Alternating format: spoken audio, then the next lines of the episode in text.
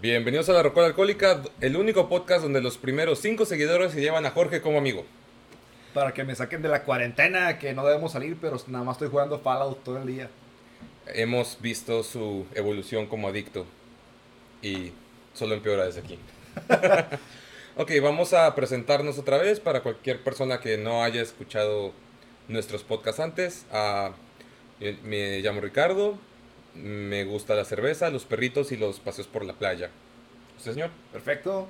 Jorge Rodríguez, Pokelover, eh, amante de los autos también. Y estoy tomando Coca-Cola Light. Para no tener tanta culpa. Refresco de cola light, ¿verdad? La culpa, es que ya sabes, el hack es de que si pides una light puedes comer todo lo que quieras. Exacto. Exactamente. O- ojalá pudiéramos ir a los taquitos de, de trompo. güey. Ah, qué rico. Pero bueno, la dejamos para luego. Usted joven, preséntese. Hola a todos, guapísimos. No, no soy, no soy youtuber. ¿Qué pedo? ¿Qué fue eso? ¿Qué onda, gente? Alan, Y ya, introvertido.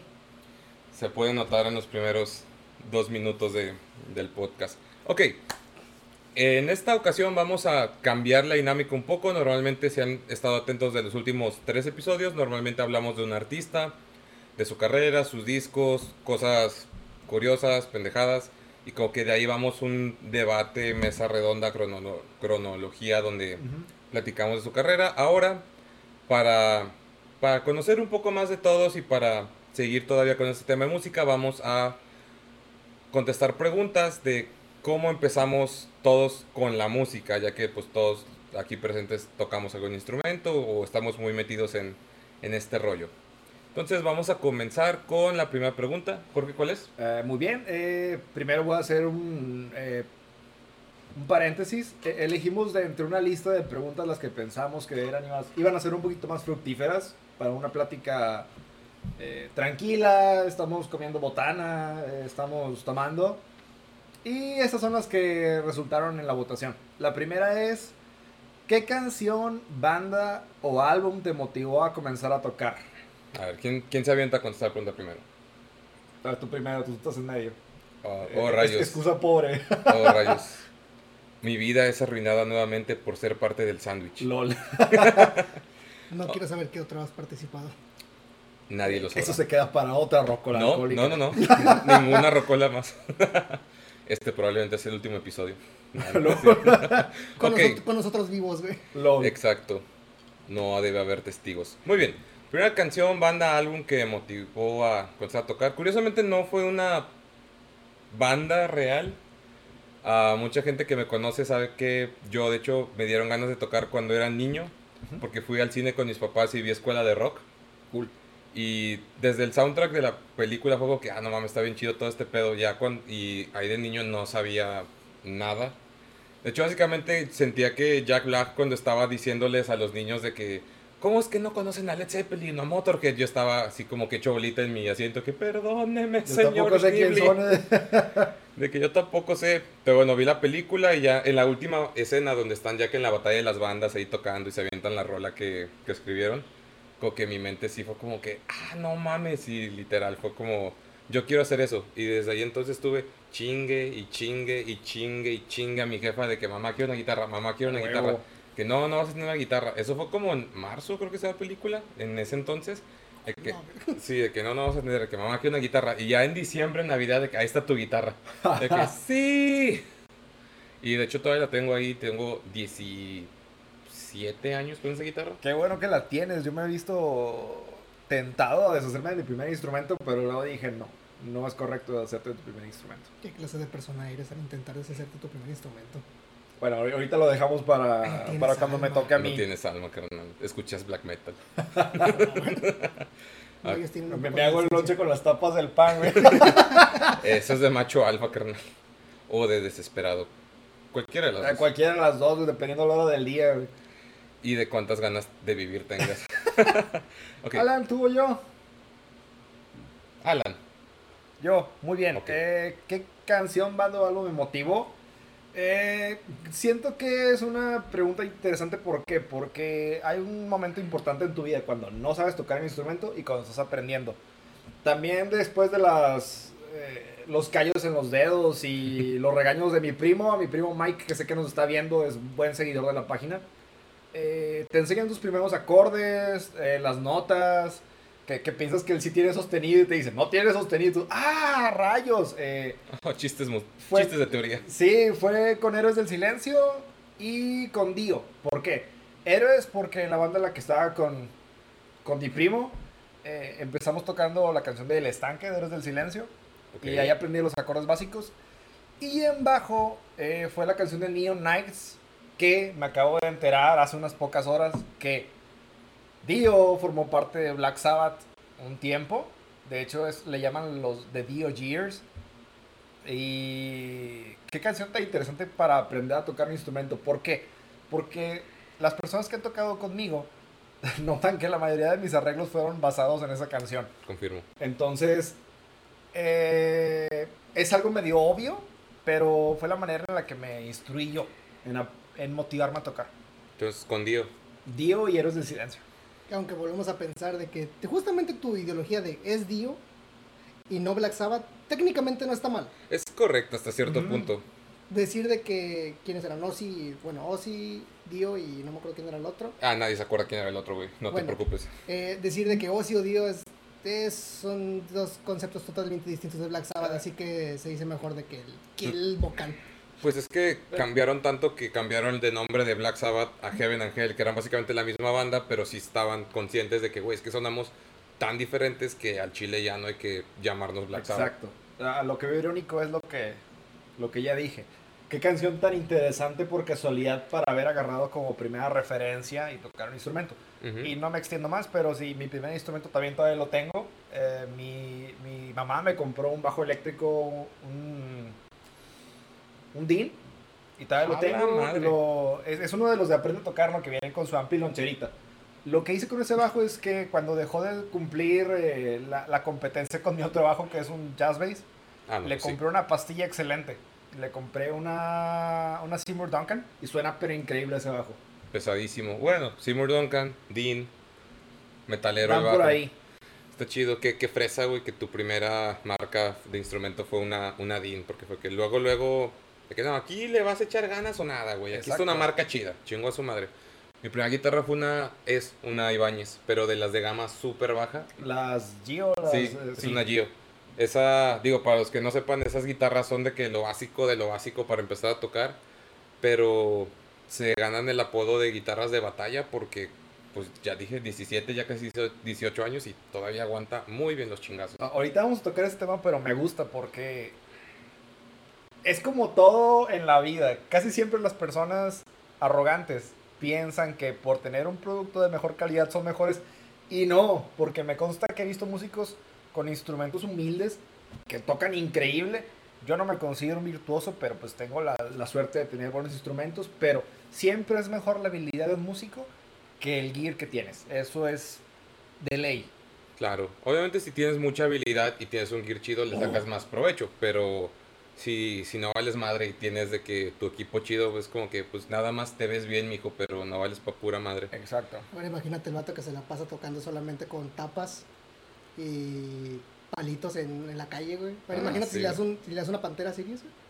No man, si le das una batería, una, una pair, hombre, cállate el hocico. Todo el desmadre que puede hacer ese güey. Me Ya. imagino que termina destruyendo una, una batería por cada lugar desde que esto no me sirve, funciona demasiado bien, déjame luego ya, cajas. ya que te metiste en el tema, explícanos. A ver, dinos tu, tu respuesta, ¿con qué empezaste?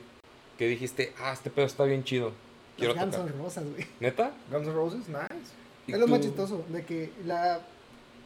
pues, obviamente, uno de los primeros álbums que yo tuve físico fue el de Al Appetite, que fue el caso que me enseñó mi padre. San Appetite. Eh, a partir de ahí fue un pequeño gusto que todavía no exploraba, porque yo en ese momento ni siquiera sé lo que era el rock. Muy Pero correcto. ya cuando pasó el tiempo yo fui de, ok, ¿sabes qué? Me gusta este pedo, quiero aprender a tocar eso. Y luego ya empecé a saber, ah, mira, esto es rock and roll, güey. Y luego ya cuando empecé a escuchar Hot Chili Peppers, Uf. ya fue cuando me dirigí directamente a, a lo de ser bajista. Cuando yo te conocías, tocabas guitarra nada más. O sea, que empezaste con guitarra por Guns N' Roses. Sí. ¿Hubo alguna canción específica que dijeras esta? Bueno, y, esta- y aquí va a ser algo chistoso, de que de hecho mi primera opción para aprender a tocar guitarra fue rondalla. La de, ¿Rondalla? la, la de muchos dependiendo de la edad en la que vas Yo empezando. rondallero, güey. Ah, qué chido, güey. Es, es, yo pienso que esas oportunidades de, de meterse al ámbito artístico, por así decirlo.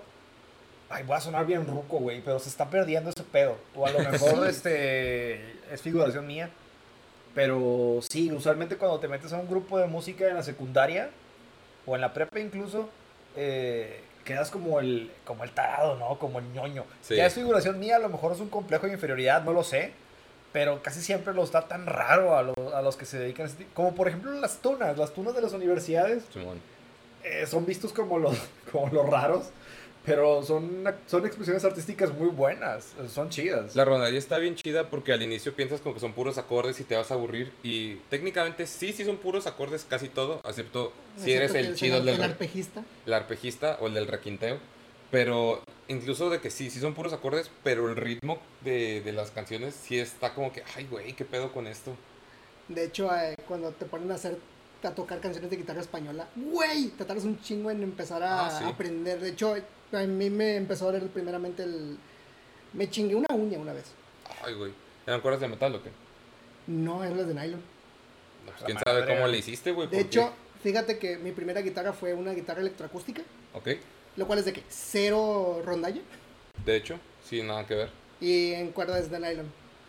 Lo cual eso fue lo eso fue lo, lo que sí debería de ser, Sí, porque yo era solamente tocar cuerdas. pues está chido. No, no sabía que habías empezado con... Y, y con que nada que ver que rondalla, pero porque me gusta Guns N' Roses. Es como que no lo asocias, güey. Es que, sí, voy a tocar el triángulo eléctrico porque me gusta Metallica. No, no lo asocias luego, luego.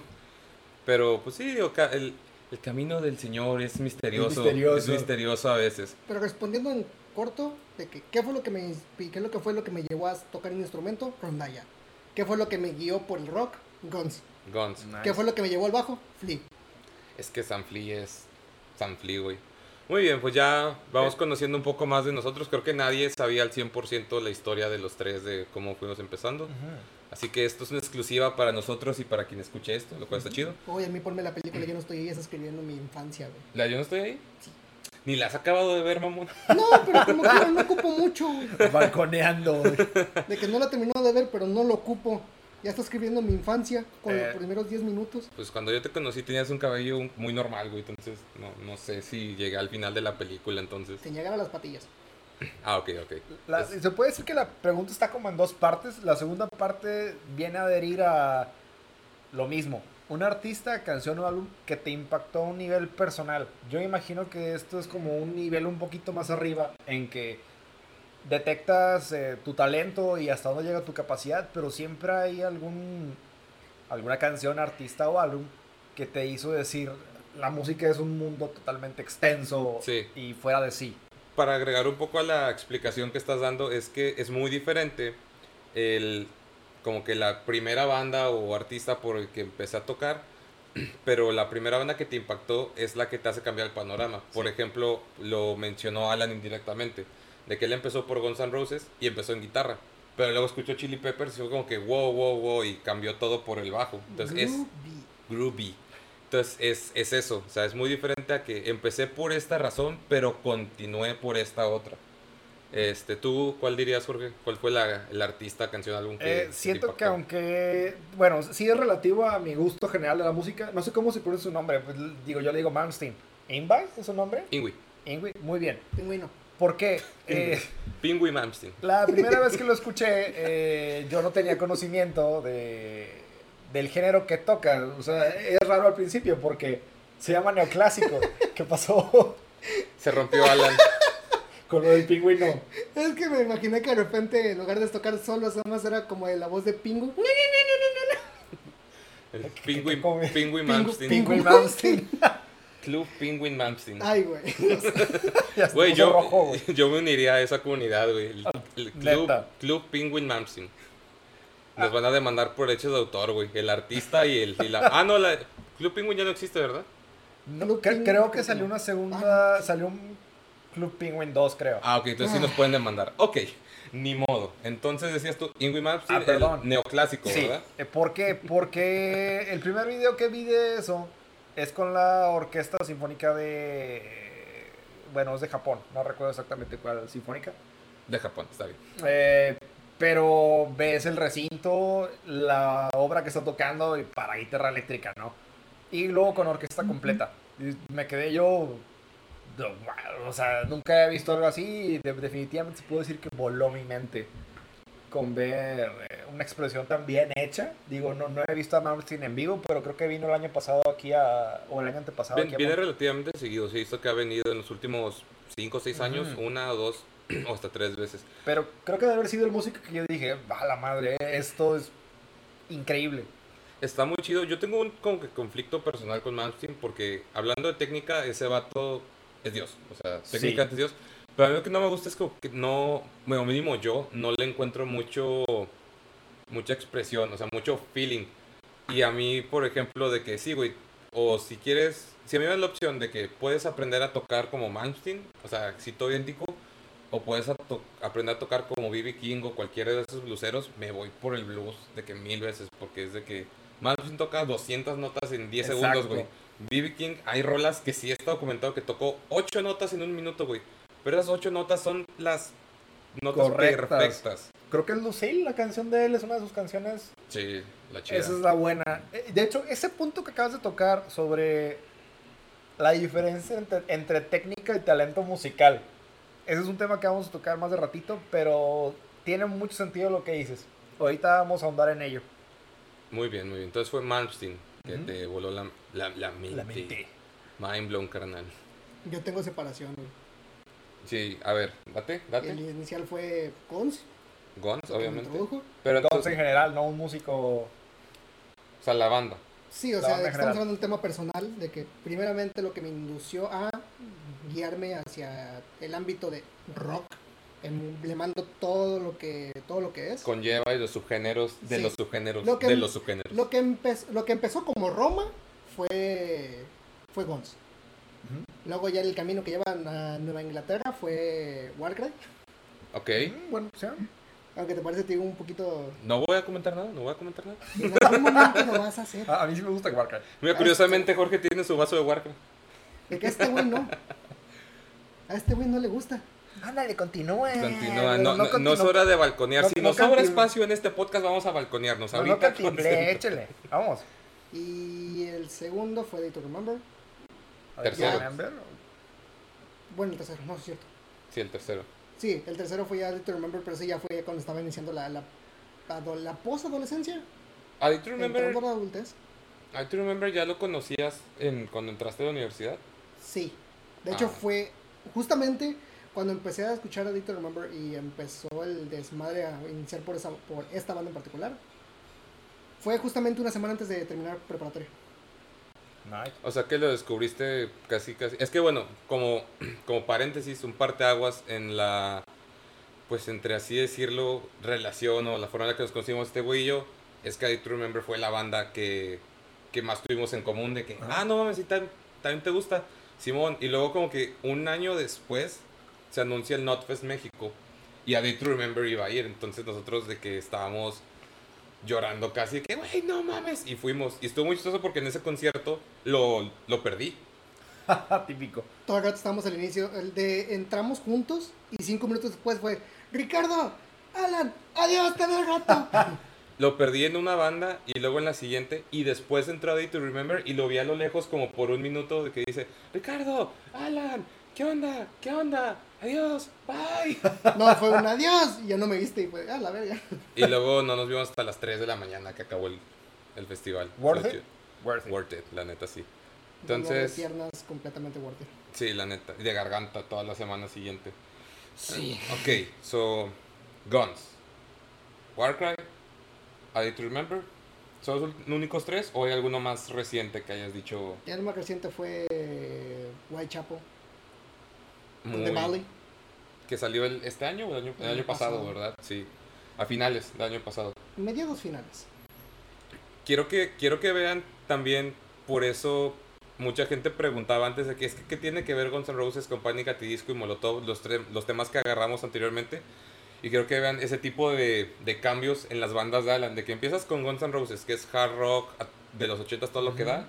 Luego pasa Warcry, que es power metal en español, que es de que nada que ver. Sí, nada. Luego pasas a Day to Remember, que es como que metalcore mezclado con happy punk, que igual... Metalcore, Happy Pong y algunos le meten de que popcore, pero eso es otro desmadre. Esos fueron los últimos discos, pero igual, sí, como que nada que ver. Y ahorita Whitechapel, ese es death metal crudo, Crudo. puerco a todo lo que da. Entonces, ya no sé cómo, ya no sé cómo catalogarlo en The Valley. mira, el Tevali nada más fue un disco en el que cambió la dinámica. Todos los demás son death metal.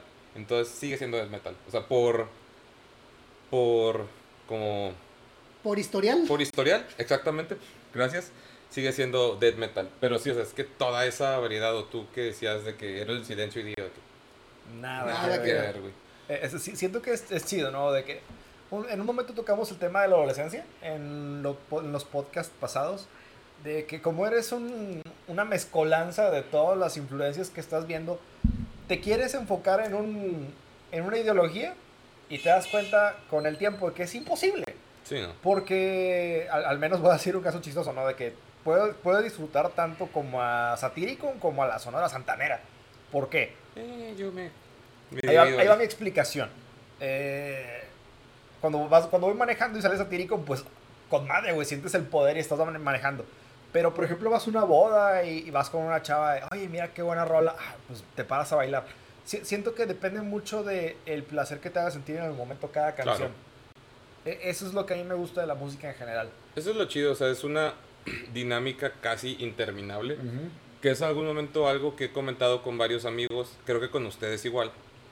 Que no solo es en el, en el metal, que, que son subgéneros sobre subgéneros, sino en la música en general, que es como que lo más chido y lo más ojete de la música al mismo tiempo, que es toda la variedad que tienes. Porque por un lado tienes muchísima variedad, lo cual significa que siempre vas a encontrar algo nuevo. Sí. Y del mismo lado, o sea, y del otro lado de la misma moneda, es como que hay tantas cosas tan chidas que mínimo yo siento feo, entre comillas, que siempre va a haber algo muy chido que te estás perdiendo. Exacto. Que cuando lo descubres dices, güey, no manches, llevo años de mi vida sin escuchar esto, ¿por qué? ¿Por qué? Y hasta te da coraje un Sí. poquito. Bueno, depende de qué tan fan seas de la música, Ujú. pero si eres muy fan, sí hasta te da coraje de, ¿cómo puede pasar 10 años sin conocer este pedo? S- siento que es, es de humanos ese mismo problema. De que yo una vez escuché una definición de la felicidad, de que el humano es como un celular. Eh, desde el momento que te levantas, lo desconectas, ya no tienes el 100% de la felicidad, tienes el 99% y se va reduciendo. La felicidad se hace de ir haciendo cositas que te elevan la felicidad en cada momento. En mi caso, y me desvié mucho del tema, en mi caso es que cada vez que descubro una banda nueva o una canción nueva, se eleva mi nivel de felicidad. Sí. E- Eso es me- cuando me pasa es increíble. Porque cómo es posible que una banda se sentó en el estudio y sacó una rola y tú del otro lado del mundo la escuchaste por primera vez y eres feliz en ese momento. Y quítate el otro lado del mundo, quítate tú en otro lado geográfico, en otra pinche década, en otro, Mm. en otro siglo, otro milenio ya Corazoncitos incluso. coreanos, güey, así, mira. Eso al dedo, güey. Mr. Sandman. Sing me a dream. Pum, Ok, en mi caso yo también tengo como que varios puntos como Alan, o sea, de dividirlo de los artistas que me impactaron personalmente. El primero fue de hecho mi bebé de Brawl, Foo Fighters. Aquí Nice. viene Mr. Ghibli con su explicación. Este, con Foo Fighters me pasó, y todavía lo recuerdo vívidamente. No me acuerdo en qué año de primaria estaba, pero recuerdo que estaba en primaria. Y ese día, pues cuando te, te quedas a dormir en casa de un amigo o algo, me acuerdo que estábamos desayunando y era la costumbre, mismo en la casa de él y en varias casas, cuando estabas desayunando y prendías MTV, Ujú. cuando pasaban música, ¿verdad? Y cuando pasaban música buena, pero ya estoy haciendo más de tema. Y me acuerdo perfectamente que se puso el video de The Pretender. O sea, el video donde están de que en el almacén blanco y están los policías en línea y de repente la explosión de pintura. Yo pensé que iba a ser Walk. No, Walk fue mucho después. O sea, porque esa fue la época donde The Pretender era el sencillo para anunciar el disco nuevo. O sea, fue cuando apenas iba a salir Ok, ya ese disco. época. Sí, o sea, yo estaba en primaria, güey, estaba súper morro. Y de hecho acababa de empezar a tocar guitarra. Y recuerdo perfectamente ver ese pedo sabiendo que eso era rock, porque antes a lo mejor ya había escuchado canciones de rock que no sabía precisamente que eran rock, así en toda la extensión de la palabra. Entonces fue Foo Fighters que dije, ok, esto es rock, a su pinche madre, qué bonito. Y luego, como dos años después, me pasó con, con Iron Maiden. Con madre. Esta vez no fue en MTV, fue porque tengo un primo que él sí le gusta mucho el rock y todo el metal, no. Pero le, como yo quería aprender más, que es lo que hicimos, como hay tanta variedad de música, no sabes por dónde empezar, menos cuando vas empezando. Y le dije, güey, pues hazme una, como que una playlist o quémame un disco cuando se quemaban discos. Chido, no, me encantaba que te regalaran discos, güey. Estaba chido, genial. De que quémame un disco con las que tú piensas que son de que las básicas para empezar en rock.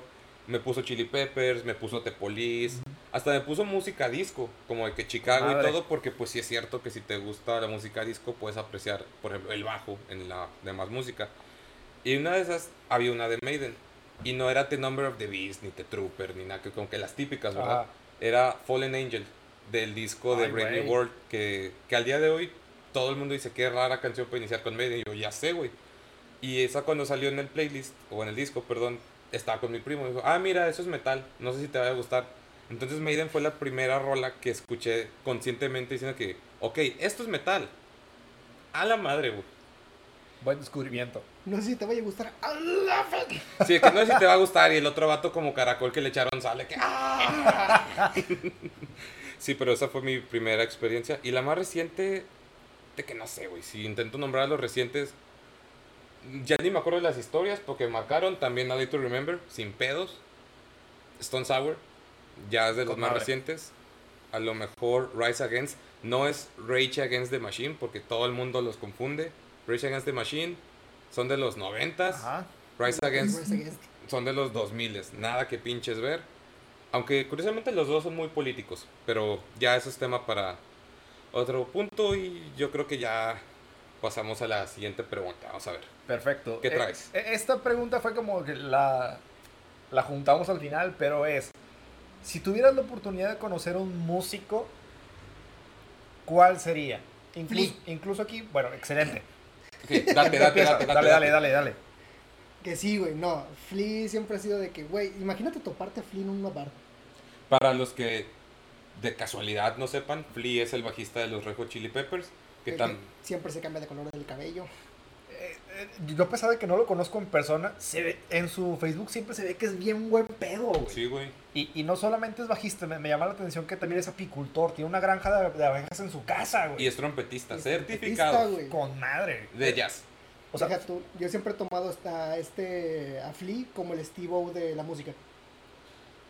tiene, Madres, hasta se tiene parece. como la misma vibra, güey. tiene- No, o sea, pon- aparte pon sus caras juntas y dices, madre, Se hasta se parece, parecen. Me arruinaste Hot llegue- Chili Peppers de por vida, güey. Sí, a este vato no le gusta Jackass, extrañamente. Lo acabo de descubrir esta Eh. mañana. No es que no me guste, simplemente Jackass es como, como Coldplay. Veo el atractivo en ellos, sé lo que la gente le gusta, pero yo no me voy a formar por verlos. Ajá. Bueno, pero sí, lo primero que siempre he pensado es de que Flea, güey. Flea por el hecho de que, güey, enséñame a hacer un poco lo que haces o de que, no sé, de que si lo veo es de, a ver, voy a, frot- voy a frotarme contigo para que se me pegue que se un me poquito. pegue algo. Que señor Flea, si lamo su sudor, me dará proteínas de bajista. Y hace poco, pe- hace poco cuando empezamos con la Molotov, yo dije de que también con Mickey, güey. Güey, Miki es con madre. Mickey se nota de que si vas a tener una peda con él, va a ser una peda monumental, güey. Es que los de Molotov, volviendo al tema de la semana pasada, Ajá. aunque todos son un pinche desmadre, se ve que Mickey es el desmadroso de la banda de desmadrosos. Es el Dave Mustaine de Metallica. Le dije, qué bueno que diste de Metallica, güey, porque ya entendí el bagaje de antes. Que si vamos a, vamos a correr a Mickey de Molotov por alcohólico, valiendo madre. Valiendo madre, por desmadroso. Ma- Eso sería el colmo, güey. Pero ya después de 20 años no creo que No pase, creo. güey. No.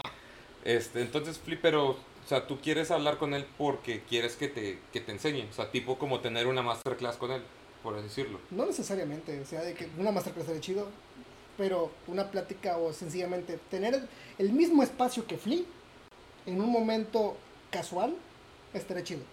Ok, porque yo estoy como que intentando y siempre intento hacer mucho esto, como que poner una imagen mental de cómo sería el escenario Y al inicio que dices de que nada más hablar con él, pues me los imaginé que nada más en un bar, así por ejemplo, ¿no? Que cotorreando. E- Es buena visualización. de que- Y ahorita que dices de que no necesariamente, pero se puede sí, me los imaginé, no sé, como que aquí en la sala con sus cheves y cada quien con su bajo. A ti te voy a, te voy a poner un contexto, güey. Me A ver. gustaría de que el escenario, el escenario completo sea de que nosotros platicando en un desmadre en un bar, güey, ¿Ok? y que nos pase exactamente lo mismo que nos pasó con José Madero. Ah, la historia que te contamos de que, oye, ¿no es ese José Madero? Ah, Simón. Nosotros completamente sacados de la, pe- de la pena y una amiga fangaleando. De hecho, si fuera, es, si fuera en nuestro caso que fuera Flea, yo estaría peor que mi amiga. Uy, tiramos la mesa en el pinche brinco. Estábamos, estábamos con el manager de nuestro trabajo, fue de que, ¡a la madre tú! ¡Conóceme siendo un desmadroso! ¡Ah! ¿El manager? ¿Del manager? El manager Del manager. Que el- Pinche, casi pinche burocracia, güey. Sí, es, estabas de que tomando una cheve con el jefe, del jefe, Del jefe. de tu jefe. Y la- una de tus amigas con la que estás se pone a fangirlear. Y luego este vato, como el vato no sabía quién era José Madero, la morra está como que, no, es que yo quiero ir, pero es que pues tiene historial de ser mamón, no sé qué. Eh, que no, no, yo te llevo con él para que se tome una foto contigo. No, pero es que es un mamón con los fans. Pues yo no lo conozco, no se vas a poner mamón conmigo. Exacto. Y la llevó y sí tomó la foto. De hecho, seguimos quejas, diciendo- quejas regias, güey. De hecho, que seguimos, diciendo, Madero. seguimos, seguimos diciendo de que el vato se tomó la foto con ella solamente porque está hablando en inglés. Sí, eso ya es revelar detalles mayores, pero sí, o sea, creemos que fue por eso. ¿No hay otro músico, güey? Mm, Yo, digo que está muy gacho cerrarlo a uno, güey. Yo digo que está bien. Sí. Sí, sí, yo tengo dos. Mira, tú, tú, vas a, también. tú vas a decirme quién es, güey, porque yo la verdad no sé. Solamente de que me gustaría saber quién es. Y con ese güey sí tener una masterclass. ¿Quién, quién, quién? El bajista del el álbum anterior que acaba de sacar Havoc. Ay, es que el apellido de ese vato es como un trabalenguas. Se llama Nick. Este, pero Nick, Nick Switch, Sencios o algo así. Shencielius. Wow. Sí. ¿Pero por qué? Ah, la masterclass es cierto. Muy bien. Ah, bueno, es que tú has escuchado Havoc es trash metal, pero en el disco pasado que sacaron, el de Conformicide, se aventó unos pinches riffs y licks de bajo, pero era, de alguna forma metió funk y slap y, y tapping y todo ese pedo a trash metal y, le, y lo hizo de una forma hermosísima. Monumental que Es- yo dije de que eso yo lo quiero aprender. Sí, no, esa es una muy buena elección para una masterclass con él. Aparte, si te sirve de algo, porque a mí me tocó conocerle un Miran Grid, es súper buen pedo. Entonces, Y Te- también quiero tener una chévere con él. Eh, Eso se vale. de- dentro de conocer a un músico, aunque esté muerto, eh, es este conocerlo en persona, como si soñaras con él, ¿no? Así, ay, güey, estoy en mi sueño y mira, es fulanito de tal. na- nada sexual para aclarar. Nada sexual, nada más eh, como, Depende. Depende. como respeto, ¿no? Hashtag Chris Cornell. Oh, Chris iba a ser de mis primeras opciones, güey, pero está bien. Yo lo hice por el chiste, no, no, te- tú, tú, tú lo vas a hablar yo, aunque pudiera conocerlo, yo creo que no, porque fan, fangirlearía más de lo que Sí, yo hablaría. creo que yo también. Sería la primera vez que vería a este güey tar- tartamudear. Sí, fácil, güey. O sea, solo hay dos personas que podrían hacer tartamu- tartamudear. Uno es Chris Cornell y ya se murió, y el otro es Robert Plant, pero de joven. Y ahorita ya está todo viejo, entonces ya no va a pasar, güey. De repente ves a Chris Cornell se te mueren cinco minutos. Ay, no, no, no. Yo creo que también fan, fan- Bueno. fanboy le haría, güey, porque le, le preguntaría cosas sobre, sobre Audioslave de, Sound, de Soundgarden. Y luego sería como que, güey, invítame una cheve, güey, ya no quiero hablar de eso. O sea, sé que respondería algo así. Que dame, Sí, un- sí, dame sí. un pase antes de continuar, güey. Ándale. Ok, entonces tú dijiste Flea y Nick. Va, en mi caso, de hecho son exactamente los dos principales de las bandas anteriores que dije. Ajá. Dave Grohl.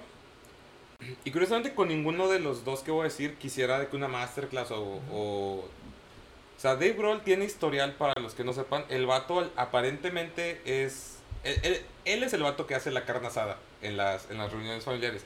Y al parecer dicen, y casi casi puedo confirmar porque pues subes como cualquier persona en Instagram sube fotos de la comida que acaban de hacer. Nah. Y al chivo es la carne asada que se avienta el pinche de brolo, las costillas y dices, güey, qué pinche rico. Entonces, con él sí sería de que yo pongo las cheves, que él haga la carne, sentarme con él y tomarme unas cheves porque estoy diciendo que este vato, primero, tocó con Nirvana, Foo Fighters, tiene colaboraciones con Lemmy, con Slash, con Paul McCartney, güey, con Queens of the Stone Age, con Led Zeppelin, con... Creo que, creo que él grabó parte del disco póstumo de Michael Jackson. Creo que él grabó parte. O sea, el vato conoce a todos. Hasta tuvo una banda de metal, tuvo una banda de punk antes de Nirvana. Entonces, La ¿Cómo se cantidad de... proyecto? Mm, ¿Cuál? ¿El de su primera banda? No, el que tuvo con un chingo de colaboraciones. Dave ¿El de Grohl. Sound Su- Effect? su- Sound ah. Sound City, Sound City. Tuvo un documental donde los estudios de Sound City, que es donde se grabaron un chingo de discos que no voy a nombrar porque podría hablar de Sound City por todo un podcast. este, pero conocía básicamente todos los músicos chingones por haber. Entonces, imagínate cuántas historias tan chingonas no puede tener ese vato. Uh. Es como que, señor Dave, quiero seguir escuchándolo, pero ya pasaron 14 horas. Hombre, sírvete café, yo sigo hablando, güey, no hay pedo. Y el otro es Bruce Dickinson, o sea, de Maiden. Güey, doy mi, doy mi hígado por poder hablar con Bruce Dickinson. Lo que significaría que no me podía, no me podría aventar una cheve con él, güey. O sea, estoy, estoy dispuesto a abandonar el alcohol por la oportunidad de hablar con ese vato, porque su currículum, o sea, que es cantante, tiene doctorado, tiene doctorado en Berkeley de música, Piloto. piloto, graduado de historiador en música, en historia inglesa. Obviamente explica las letras de Iron Maiden. Fue esgrimista. De hecho, en los 80s, Inglaterra lo reclutó, por así decirlo, o sea, lo invitó a representarlos en las Olimpiadas como Wow. esgrimista. Su respuesta, estoy de tour, no puedo. Hombre, güey, Ah, chinga tu Estoy haciendo demasiadas cosas importantes, no puedo dejarme otra cosa importante. Ah, De que representara a mi país, ya, de que no, gracias, voy a, voy a Brasil. Lo, lo estoy representando a mi modo. Y yo aquí comiendo fritos y tomando coca chinga, ya, ya me voy a deprimir. Y Lo que me encanta es de que Bruce sería como de, ah, güey, tenemos, tenemos una gira que está estar haciendo en, en Latinoamérica y luego tenemos que, tengo que irme a Australia. Pero quiero visitar a mi familia. ¿Sabes qué? Los veo allá. Ahorita me voy allá. Con un avión no es posible, güey. En Sí, su pues, avión, güey. O sea, me mamá que el vato pilotea la- el- su propio avión. Es como que- Es como que vamos a McDonald's ahorita en mi carro, ah, vámonos a Inglaterra en mi avión. Ah, sí, güey, vámonos ahorita en chingar a su madre. Sí, no. O sea, cualquiera, cualquiera de los dos, Bruce o, o Dave, cualquiera de los dos. Nada más sentarme y que me platiquen sus. O sea, así cotorrear, hacer un podcast con ellos. Nice. No, güey. Uh. Me, me muero feliz. ¿Tú, Jorge? Eh, yo elegí también a dos. eh, casualmente son de los dos instrumentos que más me gustan. Eh, si, si eligiera uno como para hablar con él y tomar una masterclass, el primero sería Marvin Hank. A lo mejor no. eh, Hank Marvin, perdón. A lo mejor no muchos lo conocen. Es una banda que me gusta mucho que se llama The Shadows. Eh, ellos entran como en una transición en que la música western era, era todavía muy famosa en, el, en Estados Unidos. Y los ahí saco a colación lo que hablamos ahorita. De cuando un músico comparando su musicalidad con su técnica es lo que lo hace bueno para mí. Yo, por ejemplo, sí me gusta la guitarra eléctrica, pero la- las guitarras que utiliza él siempre tienen efectos que le hagan ser más natural. O sea, cuando ves sus videos o toca Telecasters o toca semi-hollows. Entonces, si quisiera aprender a tocar guitarra, sería con él. Si fuera bajo eléctrico, yo sé que hay muchos músicos talentosos, pero el que más me gustaría a mí conocer es a Cliff Burton. ¿Por San qué? Cliff. ¿Por qué Cliff? Eh, yo siento que la mejor, y ya contra los puristas, ¿no? Eh, Híjole. la, la mejor etapa de Metallica era... Espera, espera, yo quiero escuchar esto. El purista está aquí. No, de hecho, yo soy el menos purista que conoces a Metallica. güey. Sí, el más fanático. Lo cual es una discrepancia bien culera. Continúa, Jorge. Ricardo y yo ya tenemos como que el bagaje de que los proyectos más recientes de Metallica no son de mi total agrado, pero que sí son buenas, buenas rolas. Pero yo siento que los años más Gloriosos. gloriosos de Metallica eran los primeros. Pues cuando sí. todavía estaba Cliff y cuando estaba Dave. Pues es que eran los primeros tres discos. Bueno, con Dave los primeros dos técnicamente. Pero es que Cliff era el mejor bajista que ha tenido. Metallica. Exacto. Bueno, es Robert, la verdad. Pero Cliff fue el más mm, Versátil. versátil. A mí me gusta, bueno, en mi opinión me gusta más como toca Cliff que como toca Robert. Pero bueno, eso ya es opinión eh, Sí, claro. personal. Personal. ¿Por qué voy con eso? Todos lo sabemos, Cliff murió joven.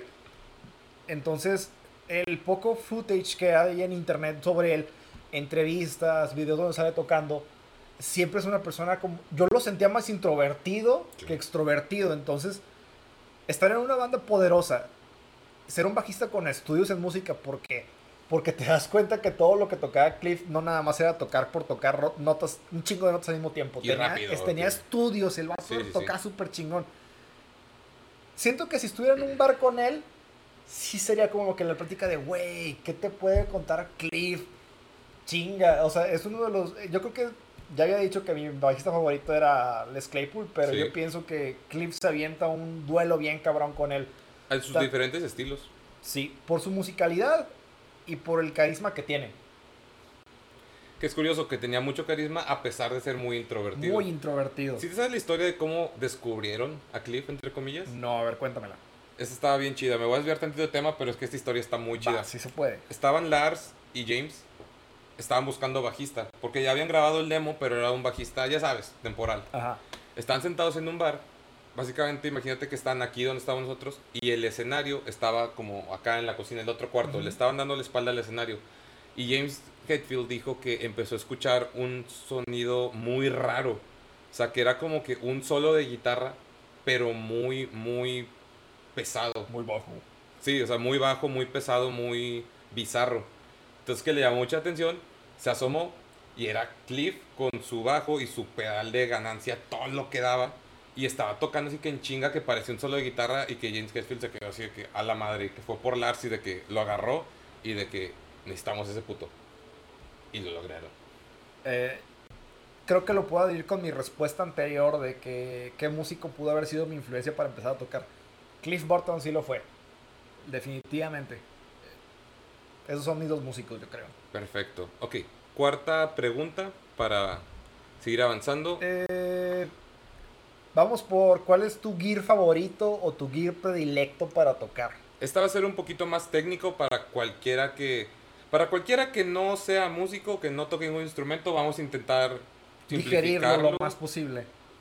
Este, para los que sí son músicos y todo, pues puede que esta sea la sección que más les guste, ¿verdad? Porque pues, pues sí. Entonces, tú, ¿cuál es tu gear favorito? Muy bien, eh, yo también lo dividí en bajo eléctrico, en guitarra y en contrabajo. Eh, si me fuera por bajo eléctrico, ya tengo mi bajo favorito, el Fender Jazz Bass. Pero eh, hay otros que he tenido la, la suerte o la, la gloria de haberlos utilizado. Entre ellos están los Rickenbacker, los Steinberger. Él nunca ha agarrado un Fodera, pero pues bueno, basta con escuchar a Víctor Wooten un ratito. Si no saben de qué está hablando, al chile, yo me disculpo con Gorge, yo tampoco conozco esas marcas ni modelos, entonces estamos, estamos igual, chicos, no se preocupen. Yo Muy no conozco lo de Jorge y posiblemente tampoco conozco lo tuyo. Nada, la mía sí, yo soy muy básico. Y el Gibson Thunderbird de 5 cuerdas. Sí, sí, lo conozco. Muy bien, ese es el bajo de batalla, ¿no? Lo- bueno, lo que me gusta, no voy a, no voy a ahondar en los primeros eh, tres. ¿Por qué el Gibson? Porque tengo entendido que es un bajo de una sola pieza. Es un- literalmente es un árbol tallado y es un instrumento muy pesado. Y si lo pudiera pegar con un amplificador, yo agarraría un Orange o un Ampeg. Los Ampeg siempre se me hace que suenan como bien cálidos, suenan bien, bien llenos. En guitarra, como ya les comenté, no, no soy tanto de un sonido más estridente, soy, soy un sonido más, este, más natural, más clásico. Yo agarraría una guitarra semi-hollow, puede ser una Gretsch o una Ibanez Hardcore. Eh, el color es indiferente, en realidad casi siempre agarro los colores naturales o, o en blanco. Nada más como para hacer paréntesis de nuevo a la gente que no sepa bien cuál es la diferencia de que una pieza semi-hollow. Semi-hollow, pues así como dices, es como que una semi-hueca, tiene, suena, es como una guitarra acústica casi que tiene el hueco. Para los que no sepan mucho de música y sí de películas, la guitarra que tocaba Marty McFly en Volver al Futuro, esa es una semi-hollow. Gracias, gracias, gracias. Creo que la de él es una Gibson Dot, Sí. creo. Muy bonita guitarra que John. Mayer también las usa. Y bueno, guitarra bajo ya. En guitarra yo agarraría un amplificador, eh, yo creo que un Vox o un Fender. Se me hace que suenan muy bien eh, con ese tipo de instrumentos. Eh, creo que no voy a andar en, en humbuckers ni ese tipo de cosas porque eso ya sí nos podemos pelear con la raza que sí sabe de- de- de ese tipo de cosas. Que sí sabe que son puristas, güey. Ajá. Y creo que mi contrabajo favorito es un Cecilio de tres cuerdas. Eh, había uno en la superior de música cuando estudiaba ahí y uff, lo amaba. Tienen sonidos muy naturales. Era el único que tenían, ¿no? El. Tenían cuatro, Ah, pero yo eh, vi uno. había un Cecilio de tres cuerdas y me encantaba un chingo porque no tenía la cuerda de mi. Nada más tenía la, re y sol. Entonces era, muy dinámico estar calculando todas las notas. Era muy padre. En tu caso, yo creo que a ti te como casi todo lo divides por mucho blues y semi-hollows y todo en los amplificadores, yo te diría que Fender, güey, 100%. Ujú. Ok, pues es una como que lista bastante interesante, sobre todo porque sí está muy variado el tipo de guitarras de amplis que estás agarrando. Si en algún momento se te da la fortuna de poder comprar todo, sí me imagino un Uf. rack ahí todo enorme, variado, sería un, un popurrí bastante raro de instrumentaciones. yo siento que es bueno uno tener como que su, su rack de instrumentos, porque dejemos de lado que sí valen dinero, pero Sí. creo que es bueno siempre tener tu instrumento musical al tiro. Aunque no tenga el mío calibrado, pero bueno, eh, Ups, siempre es bueno tener un instrumento musical de calidad y que te haga el paro cuando se ocupan. claro. Salud. Pues, salud. Muy bien. Tú, estornudín, sigues. Fueron en todos. Tosín, Porque todo el mundo dice que estornudó con el toso. pues así suena. ¿Qué pedo? No lo sé. ¿Cuál es tu, tu equipo, tu gear, como que soñado o favorito? No sé de marcas ni madres, solamente sé que mi bajo predilecto es un Warwick. Pero Warwick es una marca. Warwick. ¿Sí? O sea, la marca Warwick, pero el Corvette. El. Corvette de cinco cuerdas. Uy, Lo que me gusta de los Warwick es que son, son pequeños y robustos, son, son instrumentos duros, eh, están chidos. como que meter un chingazo y, y usarlo de arma blanca. Sí, sí, sí. Definitivamente sí, güey, sí se Sí, puede. sí, sí, sí. Pues son de una pieza, ¿no? También pueden ser, pueden ser de los dos, puede ser una pieza semejante. ¿Y tú qué buscas en el bajo? Eh, no tengo tanto conocimiento, así que... No, o sea, que qué buscas en el ¿Qué sonido sonido. te gusta? Que- Eso sí, es básicamente lo de Cogida en Cambria. Ah, pues tiene muchos sostenidos, ¿no? La nota. Sí. Tú quieres uno de una pieza, una güey. pieza. Sí, definitivamente son de una pieza, eso sí lo he pensado. Que para los que no sepan en el público, cuando decimos de una pieza o dos piezas, es que si, lo, si llegan a tener una guitarra ahí o un bajo cerca, cuando, o sea, está la parte de frente, pero en la parte de atrás, la que está pegada a su panza o su lonja, dependiendo de cómo estén en la cuarentena, Ahí está el bajo. aquí está el bajo, con la máscara del santo. Aquí en la parte de atrás, este es un bajo de dos piezas. Esta parte donde se ven los tornillos es porque esta parte donde es donde pones tus dedos para las notas está es una pieza de madera diferente a esto de abajo y esta parte son de maderas distintas. Ajá, A y veces. esto es lo que, pues estos tornillos son para unirlos.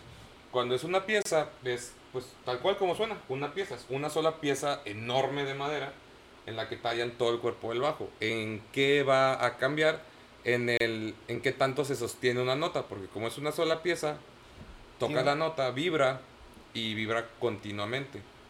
Toda Eh, la pieza. Es chido tocar esos temas con, con un laudero o con una persona profesional en eso porque son cosas que damos por hecho y cuando te explican de que tiene una resonancia mejor por esto o, o estas cuerdas le convienen porque van a sonar más brillantes.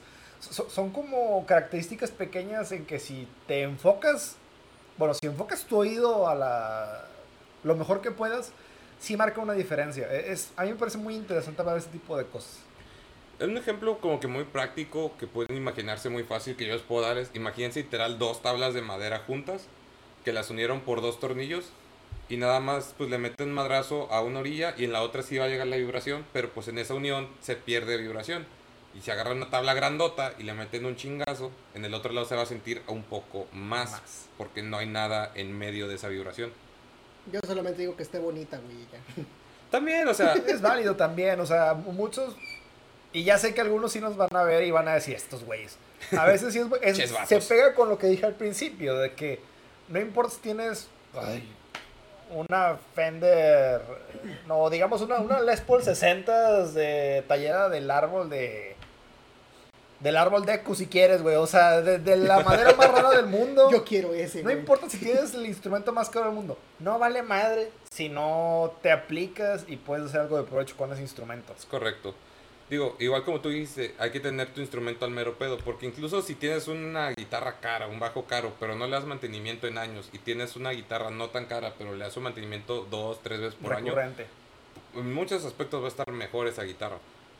En mi caso, equipo favorito, yo me da mucho gusto decir que ya se me hizo tener la guitarra que siempre he querido desde el año pasado, que es una es una Les Paul. Les Paul, para los que no sepan, imagínense Slash de Guns N' Roses, esa forma de guitarra es esa, pero esta es la Bullseye de Zach Wild, que se fue el guitarrista de Ozzy Osbourne por muchos años Nice.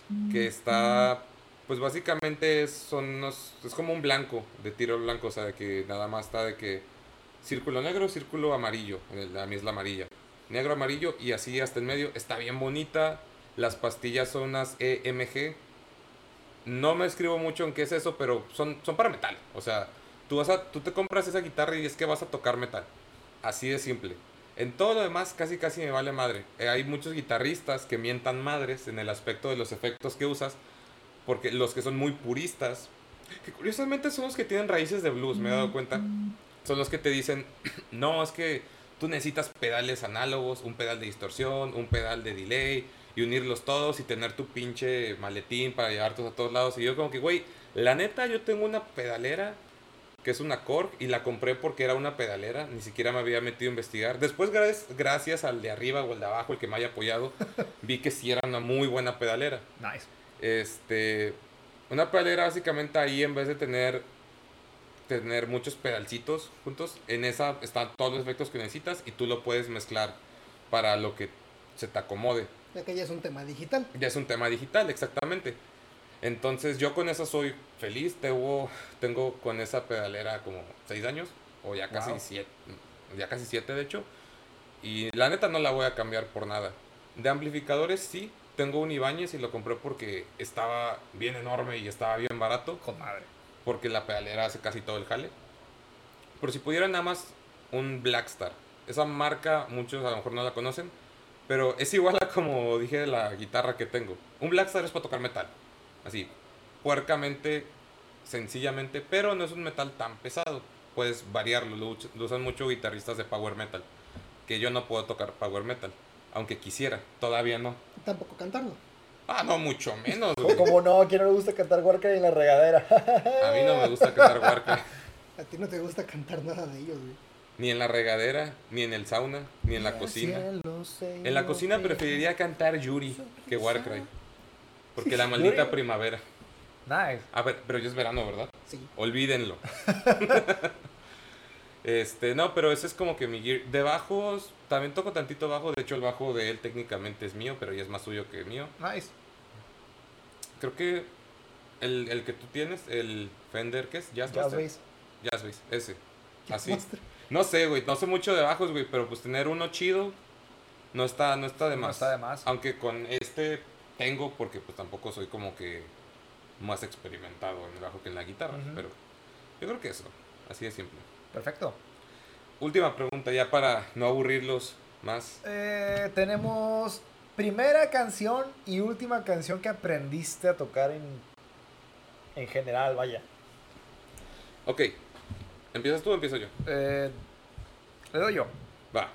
Eh, la primera canción que aprendí, y ya también la mencioné hace rato, fue Neon Nights de Black Sabbath en los años de Dio. No, de Dio, como solista. Exacto. Eh, como La ya lo mencioné de también, eh, fue la canción de la que saqué los primeros arreglos que pude en bajo eléctrico. Y la última que saqué fue Heaven Knows I'm Miserable Now de The Smiths. Mucho cambio, güey. Exacto. eh, si- siento que The Smiths ha, ha sido la banda, yo creo que en el último año, que más me ha marcado. Porque no, los, no los español. conocía. ¿Mande? Ahora en español porque no entendí ni la mitad de la canción. Eh, The Heaven Knows I'm Miserable Now. Ya. El cielito sabe que estoy bien depre ahorita, carnal. Eh, es la banda que creo que más reciente que más me ha gustado. Todo Y- bien en casa, amigo. Eh, Es extraño porque sí, sí me puse a analizar las letras y dije, wow, sí es cierto, o sea, qué depres, pero eh, el bajista me parece muy talentoso, disculpe que no traiga el nombre, nada más conozco a Morrissey, que es el, no voy a decir el importante, sino que el que más brilla en la banda. El que supo sacarle jugo a su carrera después de que se acabó la carrera de la banda. Y sí, ahora que lo dices es un cambio enorme porque antes sí era muy metal, LML, y ahora me considero un poquito más, más de sabrosura, ya no, no, no tan rígido. Está bien, sí es. sabroso, mucha mucho sabrosura. Mucho vacilón. Está bien, sí es mucho cambio entre de que heavy metal a su máxima expresión que es de que Black Sabbath con Neon Knight y luego a The Smiths que es como de que es una montaña rusa porque con una canción estás como que te sientes en la cima del mundo y todo el pedo y en la otra canción estás escuchando en el, en el Uber viendo la lluvia. Con el cigarro, volteando por abajo. Bueno, aunque es muy buena rola, está muy bailable. No, o sea, está chida, pero sí es como que entre canciones y géneros sí es como que un contraste bastante denso. En mi caso, la primera canción que me aprendí en toda mi vida, y mucha gente no lo cree, hasta a veces yo digo, ah, chinga, sí es cierto, fue Welcome to My Life de Simple Plan, Ah, wow. en esa pinche época en la que Simple Plan existía. Todavía existe, pero nadie los pela. Este, fue Welcome to My Life que ni siquiera me acuerdo por qué. Bueno, porque estaba morrito, güey. Porque secundaria, güey. Porque Güey, no, Primaria. güey, primaria. O sea, fue en primaria. Nadie me entiende. Nadie me entiende, estás en tercera de primaria. Nadie me entiende. Nadie me entiende, dije. Todos me Spoiler, nadie, se entiende en toda la vida, güey. Has revelado el secreto de la humanidad. La última canción que me aprendí fue, fue de Molotov. De hecho, después de que hicimos el podcast, me clavé un chingo con la de la de Perro Negro. Del- Granjero. Ajá, la de Perro Negro Granjero, que pues ya habíamos dicho que es de que una canción del Tri mezclada con CC Top. Y en mi mente te fue como que, güey, no mames, les quedó bien verga. Y dije, no, chingar a su madre, está fácil, suena chida. Y me la aprendí. Y también, pues nada que ver de que Simple Plan y Molotov. Ni en el pinche idioma. güey. Exacto. De hecho, si lo quieren ver, está en su canal Ah, sí. personal. Ricardo tiene un canal donde sube constantemente eh, rolas, lo está tocando eh, muy bien. Eh, ensaya mucho más que yo, definitivamente. Quiero aclarar que no le pagué a ninguno de los dos para que lo, para que lo, lo anunciara. Entonces, No, de hecho, también si quieren ver lo de que justamente la guitarra que estaba diciendo, ahí la toca muy seguido. es mi guitarra favorita. güey. Esperé 15 años por esa guitarra. Claro Wow. que la voy a tocar. Y todavía me acuerdo cuando te quedaste pobre por comprarla. No. Yo, yo apoyo eso de quedarse pobre por algo que va a valer la pena. Ah, o sea, quedarse pobre, pero reivindicarse económicamente, pero sí es bueno invertir en cosas que te gustan. Pues, como la vez que me quedé comiendo arroz una semana por ver a Black Sabbath, güey. Ay, te la bañaste. Perfecto. Historia para otro día. Alan, primera y última canción. Si te acuerdas, claro. ¿Cómo, cómo, cómo comer arroz en siete formas por Ricardo Lira? Yo sí puedo hacer eso, soy bueno en la cocina. Sí, pero ahí es porque querías, no porque... Este güey lo hizo No, no por reto personal. Sí, lo mío fue por... Porque si no me Por moría la chingada. Bueno, en mi caso, esto te va a parecer chistoso. Siempre. La primera canción que yo me aprendí en, el- en la guitarra, cuando empecé en Ah, rondalla, no. fue... ¿Cómo se llama? Warriors of Time. ¿Cuál? ¿En rondalla? Cuando estaba en rondalla, Ah, o sea, antes de empezar rondalla, rondalla, Ah, ok. la Warriors primera canción que me llegué a aprender fue Warriors of Time, Black Tide, una de Black Tide. esa banda tan chida que hizo un disco tan chido y después dejó de valer madre toda la vida, güey. Pero como quiera, siguen siendo chingones, güey. El primer disco es una chulada. Ok, so Warriors of Time, sí lo veo. Fue una guitarra acústica que te compraron, ¿verdad? Sí, Sí, definitivamente. Búsquenla, ese intro está muy chido. Nada más que tengan cuidado porque está la versión de MTV y esa ya no tiene el, el acústico. La versión completa. ¿Y la última que te aprendiste? No, esa es con la guitarra. Ah, sí, Ahora sigue, la primera del bajo en bajo. fue Night Train. O sea, te fuiste, a los, te fuiste a los chingazos luego, luego, güey, porque ya dijimos que el bajo de Guns N' Roses no es nada simple y luego Night Train, que esa rola sí está, complicada. Sí, de hecho, el primer, básicamente el bajo, mis primeras canciones fue completamente Guns. Guns. Guns, Guns. Gansos. Y de las últimas, a la madre. La última que te acuerdes. La última, creo que fue Seek and Destroy. Nice. Nice. Igual un cambio. Fíjate que creo que tú no tuviste el cambio menos drástico. No, de hecho ya me acordé. Plot twist. Ya me acordé que despuesito, justamente tres semanas después de que me, me aprendí Seek and Destroy, esto Ajá. ya fue, eso fue por la banda que intentamos hacer, que fue un completo desastre. Oh, historias fallidas de un músico. Casi no pasa. Eso es el tema después. Pero la última canción que yo me aprendí por gusto fue Goodbye Angels de Red Hot Chili Peppers. Muy buena, güey. Pues es- bueno, es que Chili Peppers yo creo que es de las únicas bandas que. Siempre relevante. No, aparte que siempre la levantan. O sea, estoy como que. Las veces que recuerdo su discografía, las veces que sí puedo acomodar qué canciones con qué disco, porque no soy tan fan. Pero hasta donde yo he visto, Chili Peppers es de las pocas bandas que tienen un récord perfecto, güey. No, no tiene un solo disco malo. A lo mejor uno mejor que otro, Ah, obviamente, pero así que digas de que este disco es malo. No, al Ni chile uno no, solo, güey. todos están hermosos. güey. Eh, todavía podemos acabar una pregunta. Creo, creo que me gustaría esta pregunta porque sí es buena. Ok, vamos a. En teoría ya son las últimas preguntas. O sea, ya era lo último que teníamos, pero vamos a darnos unos 5 minutos así. Date pregunta un- express. En corto, Date en corto. Para acabar. Si tuvieras la opción de entrar a cualquier banda, la que sea, ¿a cuál entrarías? Híjole, a ver, creo que tú quisiste hacer esa pregunta porque ya pensaste tu respuesta. Así Sí. que para darnos chance a Alan y a mí de pensarlo bien, date. Perfecto. Si yo pudiera entrar a la que fuera, sería ACDC. ¿Qué instrumento? Yo creo que me iría por eh, guitarra rítmica. O sea, suplir a, A a Malcolm. Malcolm Young. Que no es difícil porque ya murió. Entonces, yo, yo digo, eh, como es mi banda favorita, pues me gustaría entrar a esa banda y me sé, la- me sé la mayoría de las canciones con acordes en realidad. Creo que no, no sencillo, pero sería un, un sueño increíble. Yo entré a ACDC. Si yo pudiera tocar en cualquier banda, Y si tuvieras el talento para tocarlo, pues de hecho la banda en la que yo entraría sería algo muy fácil, güey. que O Ramones o Green Day. Qué buenas opciones. güey. ¿Por qué? Porque aunque ninguna de las dos son de mis bandas favoritas, o sea, sí me gustan mucho las dos bandas, pero a mí algo que siempre me ha gustado es, lo que siempre he dicho es que mientras más simple es la rola, más desmadre puedes hacer. Porque no te estás preocupando de que ahí viene el precoro y luego este pedo y luego el solo y luego el arreglo a la mitad de este pedo. Es como que no, güey. O sea, tanto, tanto Green Day como Ramones son de que acordes de quinta, así de que nada más tienes que mover. Y entonces, por consecuente, no tengo que aprenderme muchas cosas. Todas sus rolas son tres acordes, güey, en diferentes, en diferente orden.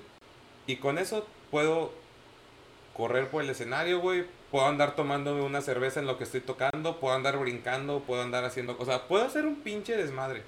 Y pues si fuera que tocar en una banda así, cualquiera, eso, güey. Porque creo que sería muy divertido. Con un, no diría que un esfuerzo mínimo, pero definitivamente no, no te, no me preocuparía tanto por cagarla. Porque, ¿Guitarra lead o rítmica?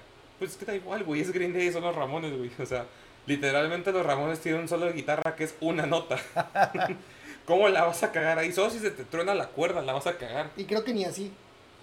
No, porque nada más cambias la, la misma nota en No, otra que cuerda. No o sea, que Ya que si no sabes de esa teoría, ahí sí ya valiste Ya madre. Pero en sí, sí, güey, o sea, en esas bandas porque sería muy divertido y porque la posibilidad de cagarla es casi nula, la verdad. yo te la voy a matar porque justamente pensé en eso. En el cantidad de desmadre que se puede hacer. Una, Elstorm. Ay, güey. Elsa. Sí lo pensé, pero los juegos de guitarra de Storm sí están pesaditos. están pesaditos. Sí, a sí, mí me gustaría hacer una de dos, o el teclado o el bajista, güey. El teclado está bien denso, güey. Por eso, de que si tuvieran el talento para tocarlo sería Ah, el tecladista o el bajista, güey, y sería que estaría bien verga. O mi segunda opción, que esa ya es gusto personal, Ok. 12 Foot Ninja. Uy, es que Oh, esa banda es buenísima. esa banda es buenísima, súper versátiles. 12 Foot Ninja deberían escucharlos porque al chile tiene una rola que es su más famosa. Ain't That a Bitch. No, no, no, la de Coming For You. la Coming más for- famosa. bueno, cualquiera de los dos, de hecho. No, pero Coming For You es la más interesante para los que si les gusta el metal o quieren conocer algo que no son tan metaleros. Esa rola empieza, empieza como que metal así que denso y de repente nada, pum, cambian a salsa. Y de repente, pum, cambian a música disco y luego regresan al metal, O Lounge. al lounge. O la de The Point of View, uy, Esa es la que yo conozco. Es la buena. ese es un rolón. De esas bandas, creo que al, al público le gustaría, los que no conocen, explícales por favor quién es Ailstorm, en qué consiste Ailstorm. Ah, Ah, maldita sea. no El sombrero Sí. se, se perdió, no lo encuentro. ¡No! Teníamos un sombrero pirata, que ya spoileé la dinámica de la banda. Continúa tú. Bueno, básicamente son considerados metal pirata. Así como se oye, metal pirata. Solamente hablan de alcohol, hablan de robar. Inclusive, lo más curioso es de que tienen canciones que literalmente le están mentando a la madre al oyente. Y aún así te agrada, güey. Sí, está, está bien chido. Sacaron su disco hace, su nuevo disco hace dos semanas, que se llama La maldición del coco de cristal. y literal las canciones son de que los zombies se comieron mi, mi barco pirata, pierna de madera, este, ¿qué otro? Funny Boy. Faggy Boss, que es básicamente la historia del pirata más famoso de Escocia o de Irlanda, uno de esos dos. Eran de esas islas. Tierra de pelirrojos. Deja tú, y el video está bien verga. Porque ese. ¿Cómo se llama el actor, güey? No sé, pero el- el, el- el enanito, güey, de Game of Thrones. A Peter Dinklage. Ese Sí, es ese, güey, güey. sale en el video. Con madre. Él es Fanny Boss, el Él es pirata más Boss, chingón de, de Escocia. Entonces sí, Ailstorm es metal pirata a todo lo que da. ¿Cómo se hace metal pirata? Tú escuchas al vato hablar y te imaginas a Jack Sparrow con resaca. Arr. Este, la, mezclan violines y acordeones dentro de la música, que es bastante pirata. Y pues literalmente sus canciones son, son de cosas de piratas, de que literalmente hay una... 100% es pirata. Sí, o sea, literalmente, bueno, por ejemplo está Drink, pero eso no es tan pirata. ¿Sabes cómo yo los, ¿sabes cómo yo los defino? Si los piratas ingleses todavía siguieran vivos, güey. Sí, O definitivamente. sea, no los piratas de que, como te los ponen ahorita en las películas de acción, de que los piratas hindús. Sí, o Johnny Depp o... Sí, no. Ah, eh, bueno, sería- hay serían- un capítulo de la de una serie en Netflix que habla de eso, de cómo con, con qué beneficio salía el, el cambio de, de visión que tenemos de los piratas. Black Seal. Está muy bien. No, no me acuerdo cómo se llama la serie, pero tal, al parecer. Pero bueno, eso es Hailstorm, deberían escucharlo, está chido. Yo creo que con eso ya acabamos. Y de hecho acabamos en tiempo récord. Es la primera vez que no nos sobrepasamos demasiado del tiempo. ajá. Que alguna gente sí nos ha dicho que, que dura mucho. Y los que sí escuchan el podcast completo, la neta, gracias. Porque pues sí sabemos que divagamos mucho a veces, pero espero que el cotorreo que tengamos lo haga más digerible. Claro, claro que en esta ocasión eh, la intención no fue que quedara corto, pero quedó cortito, está muy bien. Ya saben que cuando nos tocan bandas un poquito más, este, con más material, sí nos agarramos tendido machín a hablar como cacatúas. En un futuro, de hecho, plantearemos, si llega a tocar esa situación, mejor dividiríamos el episodio. En, sí, en algún momento creo que sería lo, lo ideal, pero pues yo creo que ya fue una buena forma de que este episodio creo que nos pudieron conocer más los gustos musicales, nuestra, nuestra backstory como si fuéramos un, un cómic. Afortunadamente ninguno de los tres tiene historias así súper trágicas de que vengaré tu muerte, padre. o sea, todo, todo chido. Eh, y nada, pues espero que les guste, compartan, háganle honor al nombre del podcast y beban en lo que están escuchando la rocola alcohólica, porque si no, ¿cuál es el chiste? Y no sé, ¿qué quieran, ¿algo quieran agregar ustedes, chicos? Lo de siempre, les agradecemos mucho que nos, eh, que nos vean, que nos escuchen. Eh, otra vez, retroalimentación, siempre agarramos muy bien todos los comentarios y siempre ponemos de nuestra, de nuestra parte para mejorarlos. Eh, igual, sigue siendo para mí un honor siempre estar con ustedes lo- eh, los días de la grabación y un abrazo a todos los que a todos los televidentes, oyentes, eh, Televidentes. streamers. Sí, siempre quise decir eso. Su checklist. Listo. Querido diario, hoy por fin puedo decir televidentes en un medio digital. Soy feliz. Ah, En un medio no, di- no análogo. No, no. ¿Tú, Alan? El hurdy-gurdy es un instrumento que fue nombrado por un pavo. Ok, ¿hablamos de eso todavía? ¿O, o ya cortamos? Eh, Creo que vamos a dejarlo Es para otra, otra sección. Va a ser un va a ser un cliffhanger esta conversación. Pero sí vamos a retomarlo porque el hurdy gurdy es un instrumento muy interesante. ¿Qué es el hurdy gurdy? No lo van a saber hoy. Al menos de que lo googleen. Al menos que lo googleen. Pero eso ya no lo podemos detener nosotros. Así que, pues sin más, creo que aquí vamos a acabar. Y pues nada, gente. Gracias por sintonizarnos y cuídense mucho. Hasta luego, gracias. Chao. Subris.